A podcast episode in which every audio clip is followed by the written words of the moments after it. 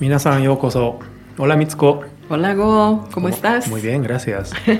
Hoy tenemos capítulo especial. Eh, Nos acompaña eh, señor Shintaro Akiyama. Bienvenido.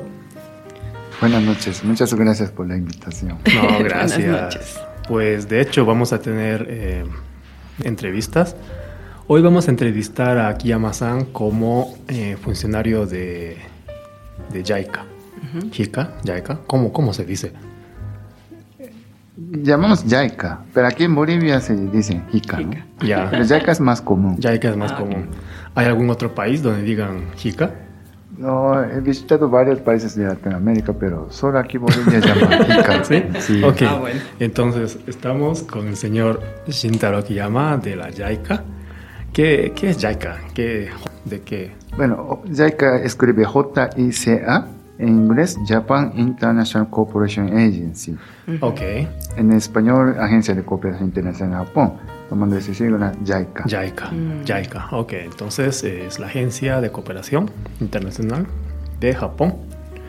Entonces, Akiyama-san eh, se encarga de la cooperación de Japón a otros países. Sí. ¿Sí? Perfecto. ¿Cuánto tiempo en, en, en JICA? Entré el año 2000, pues ya ve- más de 20 años estoy de 20 trabajando. Excelente. Sí, pero el tiempo pasa muy rápido. ¿Varios países? sí, he vivido solamente en Colombia y Bolivia, pero por trabajo he visitado Latinoamérica, varios países de Latinoamérica. Me falta ir a Uruguay y Cuba, nada más. Solo dos países. Donde habla español, sí, ya, resto No. he visitado. Excelente. Y también eh, Indonesia, Filipinas, Nepal, otras regiones también. Mm, ¿Es grande JICA? Mm, en total como 1.800 personas funcionarios tiene, pero como NHK tiene mucho más. O- NHK es la red de televisión Sí, nacional, japonesa. sí. No, la nacional. nacional estatal. Sí, ya. estatal. NHK tiene más. sí, Ya. como 16.000 personas, Ah, ¿sí? si no me equivoco, 10 veces más. ¿En el mundo? En el mundo, sí. Ah, Wow. Ah, es bastante, ¿no? ¿Y a qué se dedica JICA? Eso. Bueno, eh, JICA es una agencia gubernamental y nuestra misión es eje- entidad ejecutora de los proyectos de asistencia oficial para el desarrollo. El gobierno de Japón, como Cancillería japonesa, eligen los proyectos y aprueban los proyectos y Ujú. después de eso nosotros entramos para la ejecución. Ok. Ah, ¿Y quiénes definen un poco el- o qué áreas de trabajo tienen? Bueno, hay varias áreas, pero en caso de Bolivia, entre dos países acordaron dos áreas prioritarias y cuatro programas de cooperación. Ujú. Primero es sector salud, Ya. y segundo es energía renovable, tercero es eh, como mejorar la producción agrícola y cuarto es eh, mejoramiento de cuenca y desastres naturales. Ok. Bajo esas líneas implementamos las- los proyectos de cooperación técnica. Pero aparte tenemos un programa de cooperantes voluntarios. Eso, donde hay necesidad, podemos trabajar. Hay voluntarios de deportes como béisbol, fútbol, la cultura. Ah,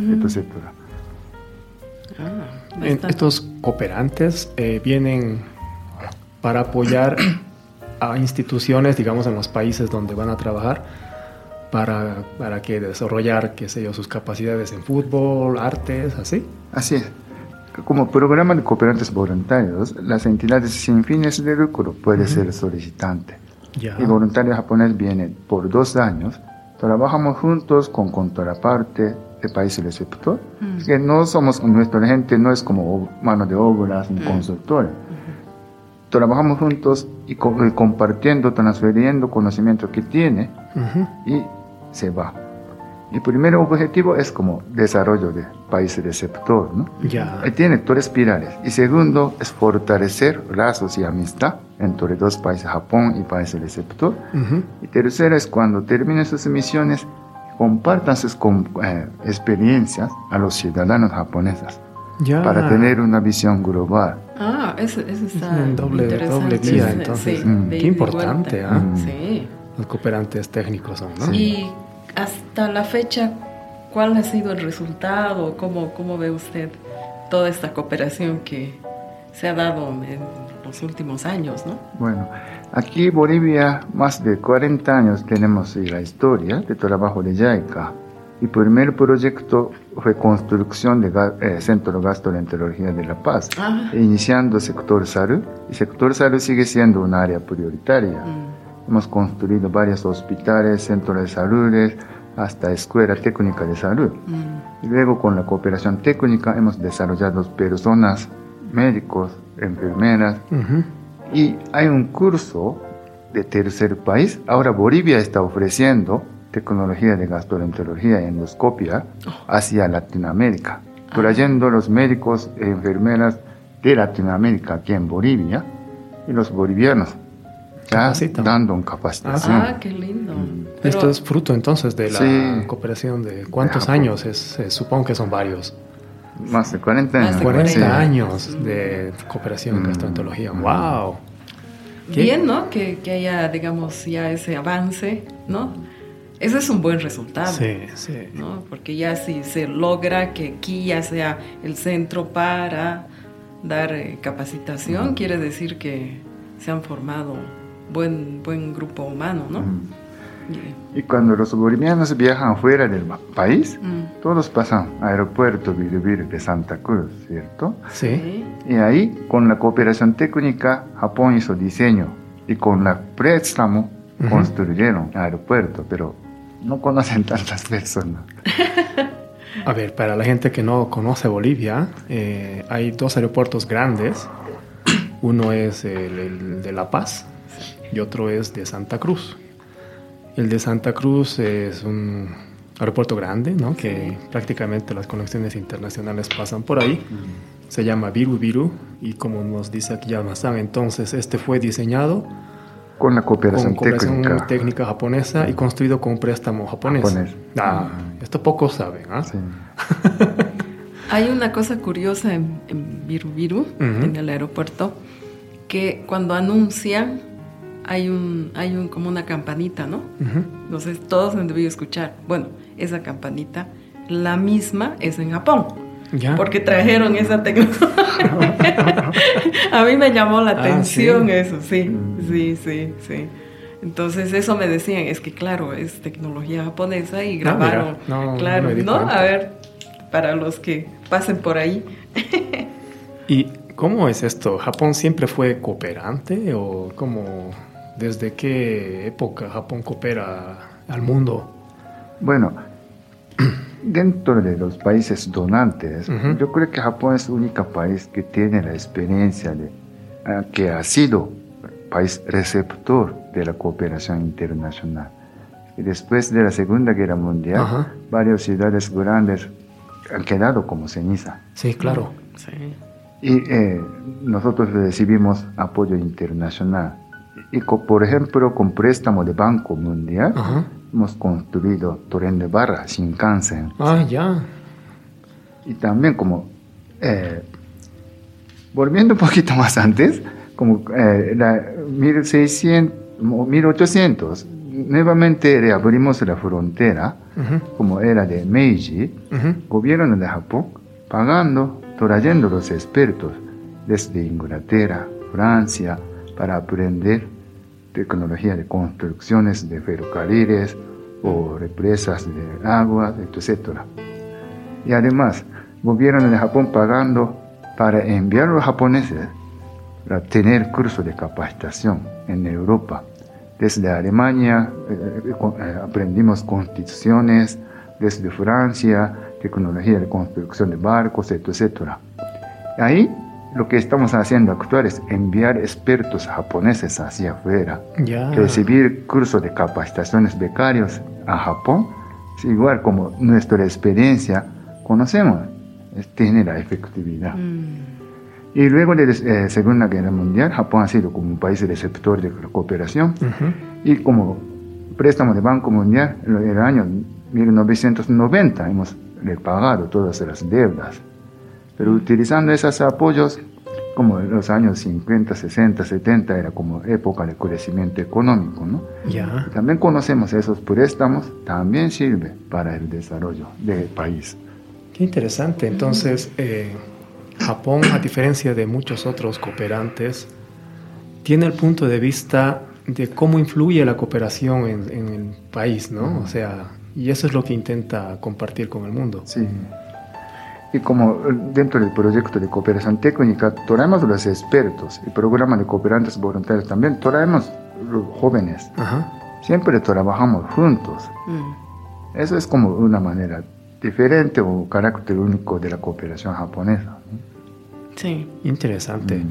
Eh, supe que en esa época en que Japón era receptor de la ayuda, eh, también había países de Latinoamérica que mandaron alimentos cuando apenas terminó la guerra, ¿no? Mm. ¿Eso es cierto? Eso es cierto. Y también como mis abuelos fueron como inmigrantes y teníamos familia en Venezuela y Brasil, Ujú. ellos enviaron plata Mm. para reconstrucción de Japón. Y Ya. como mi abuela me contaba que con ese apoyo compraron un barco. Mi abuela era pesquero. Ya. Y con eso reconstruían la Mm. familia y la vida. Ah, qué interesante. Y no solamente después de la Segunda Guerra Mundial. Todos conocen, recuerdan, 2011 hubo un gran terremoto Claro. y tsunami Sí, en la sí, sí, área sí. Tohoku. ¿no? Ajá. Sí. Y como eh, cerca de 100 países o regiones o organizaciones internacionales Mm, mm. apoyaron a Japón. Sí. Sí. Y yo creo que por qué ellos ap- apoyaron a Japón es con la historia. Y teníamos buena relación a través de nuestras cooperaciones o a través de los niques que han fortalecido lazo y amistad entre países de Latinoamérica y Japón. Mm. Ah, muchos genial. años, ¿no? Hika, Hika ¿cuándo nace? En 1974 nació JICA, pero anterior había dos agencias. Uno es Agencia de Cooperación Técnica. Y otra es, eh, se llama JAMIS, Agencia de eh, Apoyo a la Inmigración Japonesa. Ambos fue eh, establecido como 1960 por ahí Ajá. y de 74 unieron dos agencias, ahí nació JICA. Eh, 74 nació JICA, pero eh, es que cuando uno habla de los inicios de la cooperación japonesa, habla de más años. ¿Por qué? Mm. Es que como antes de nacer JICA, Ujú. ya el gobierno de Japón estaba manejando asistencia oficial para el desarrollo. Ok. Eso inició los países asiáticos Ujú. como compensación de la guerra. Ok, los años ya, 50, ya. des- eh, los, hacia los países asiáticos, gobierno de Japón inició a apoyar. Perfecto, entonces por eso inicia la cooperación antes, ¿no? Mm. Eh, dice Akiyama-san que una agencia se dedicaba a la cooperación técnica Ujú. y la otra a los emigrantes. Mm. Sí. Entonces, ¿los emigrantes tuvieron alguna importancia para los programas de cooperación? Sí, es que cuando reapertura de frontera era de Meiji, ya iniciaron los inmigración japonesa. En 1868 Ujú. los inmigrantes japoneses fueron a Hawái, Sí. Estados Unidos. Sí, sí, sí. Y luego eh, llegando a otros países, Canadá, Australia y Latinoamérica. Sí. Pero como luego de la Segunda Guerra Mundial había como segunda ola de inmigración. Sí, Como después de la guerra, Japón era muy pobre y no había trabajos. Es que mayor parte del territorio era quedó ceniza. ¿no? Entonces re- reiniciaron inmigración. Entonces esa época necesitaba un apoyo público para inmigrar los para ayudar japoneses. a los Ah, sí, emigrantes. así es. Ok. Mm. Entonces se fusionan este GEMIS, ¿no? GEMIS. y esta agencia de cooperación Mm. y estas dos generan JICA. Por eso, eh, como relación con la sociedad japonesa de Latinoamérica, es una, un- sigue siendo un trabajo importante de nosotros. Mm. Ya, Claro, porque las sociedades estaban antes, ¿no? Ya constituidas en varios países y eran un, un punto, ¿no? De referencia tal vez para, para la cooperación. sí, sí, sí. Me es- parece interesante, ¿no? Bueno, nosotros que en este podcast vemos mucha historia Mm. y me parece muy interesante cómo empieza con eh, la migración, eh, estos programas de cooperación Y después recién aparece la reapertura diplomática de las embajadas. Sí. ¿no? Uno pensaría que es al revés, ¿no? Pero ¿cómo son las relaciones, no? Entonces la cooperación es muy importante, ¿no? Sí. Sí. Es que es el vínculo, ¿no? Es el Mm. vínculo de, de- de- de ayuda Mm. entre países y creo que eso hace mucha... Ese es un lazo muy fuerte, Sí. ¿no? muy, muy fuerte. Pero aquí Amazon hablaba entonces, a ver, préstamos eh, para hacer un aeropuerto, cooperación técnica para diseñar, envío de voluntarios, ¿no? ¿Qué, qué otras, otras formas de cooperación Hay tienes ya? otra es como cooperación financiera no reembolsable, como Ah, donación. Donaciones. Ujú. Con esa modalidad construimos hospitales o también donamos equipos para perforación de pozos para Bolivia, Ujú. etc. Y siempre estamos combinando para sacar mayor sinergia e impacto. Y aquí en Bolivia tienen buenos como eh, casos de cooperación. Que existe más de 6.000 bolivianos fueron a Japón para participar en cursos de capacitación. Y un tema de compostaje o residuos sólidos, hay municipios donde trabajan ex becarios, ahí enviamos voluntarios de como eh, medio ambiente. Y Embajada tiene otra modalidad de cooperación. ¿no? Mm. Ahí nos apoya como otorgar algunos equipamientos. Ya. Entonces los tres esquemas trabajando juntos y generando Ah, mayor para impacto. dar mayor impacto. Sí. Mm. Y tema de salud también existe como ex becarios, doctores, enfermeras. Ajá. Ahí enviamos voluntario y embajada nos apoya equipamiento. Ok, entonces para un poco entender eh, lo que está diciendo, eh, hay gente que va a Japón a estudiar, vuelve como doctor ¿no? o experto en, en residuos sólidos, trabaja en alguna institución, Sí. ¿no? sea un hospital o una alcaldía, Mm. y para apoyar su trabajo envían voluntarios a esas oficinas Mm. y también hay pequeñas donaciones para darle equipamiento, para todavía darle mayor impacto. Mm. Así. Ya, interesante. Mm. Eso ¿Y, y hay alguna anécdota bonita sobre cómo, cómo cambia la vida de la gente con la cooperación?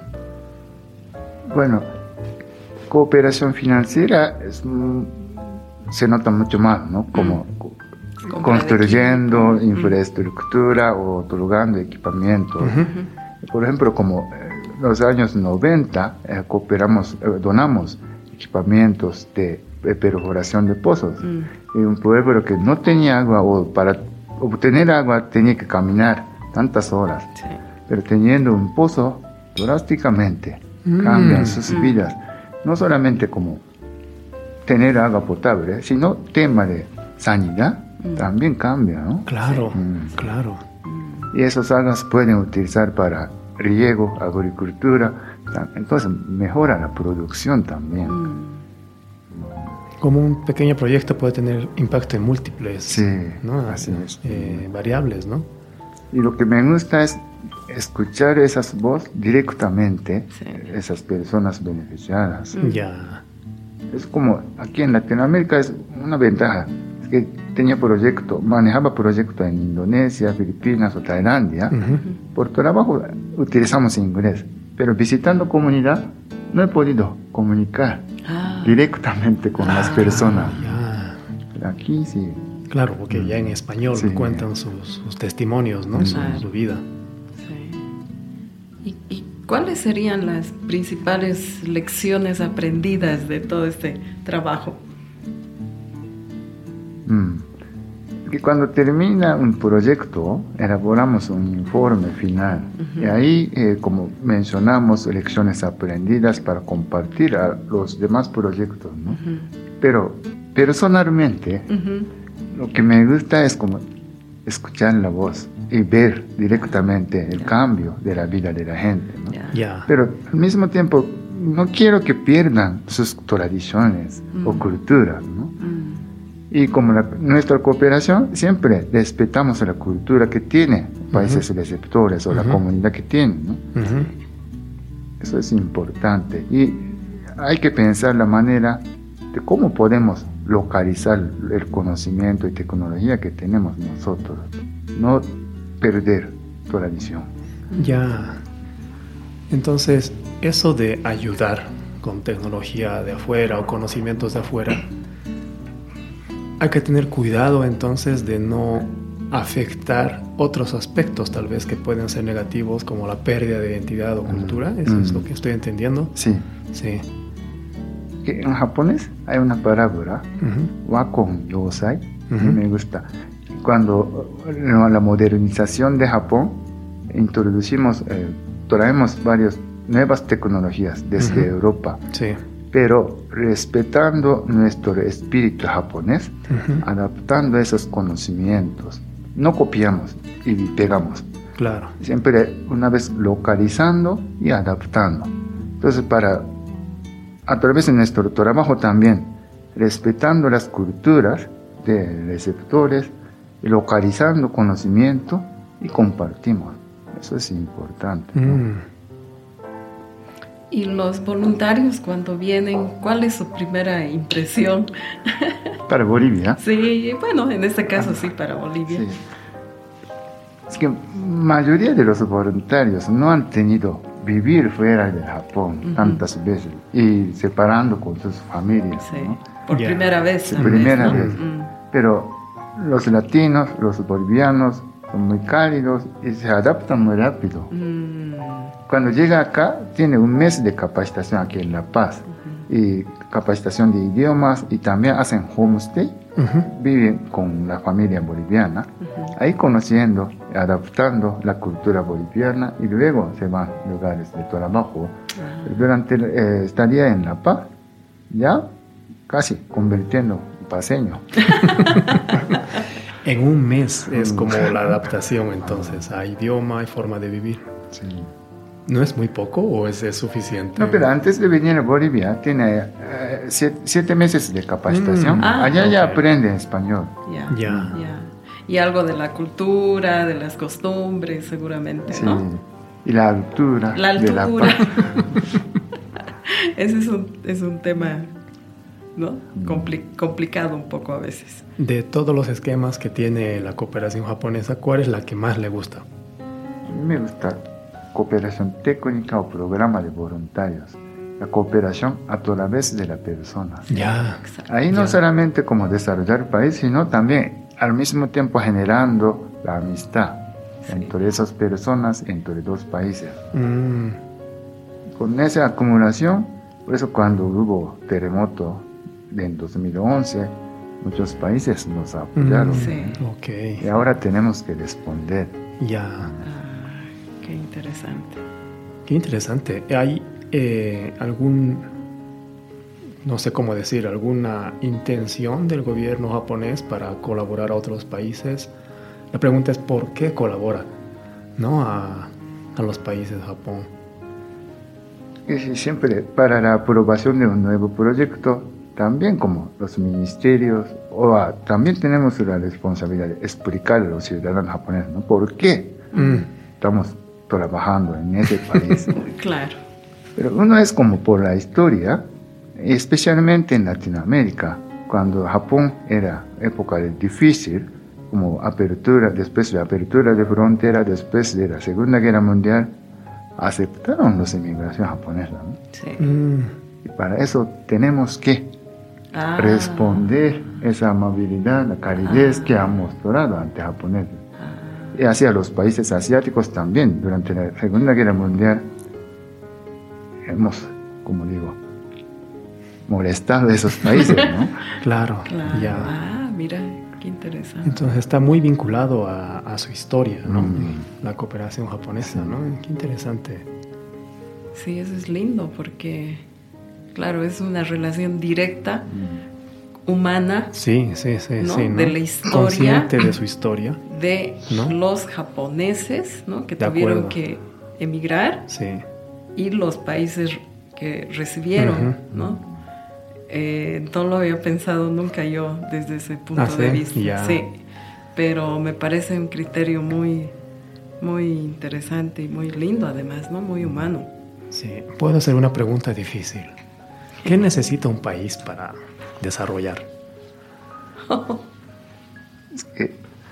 siendo un funcionario de JICA, pero no veo tanta necesidad de desarrollo. Ok.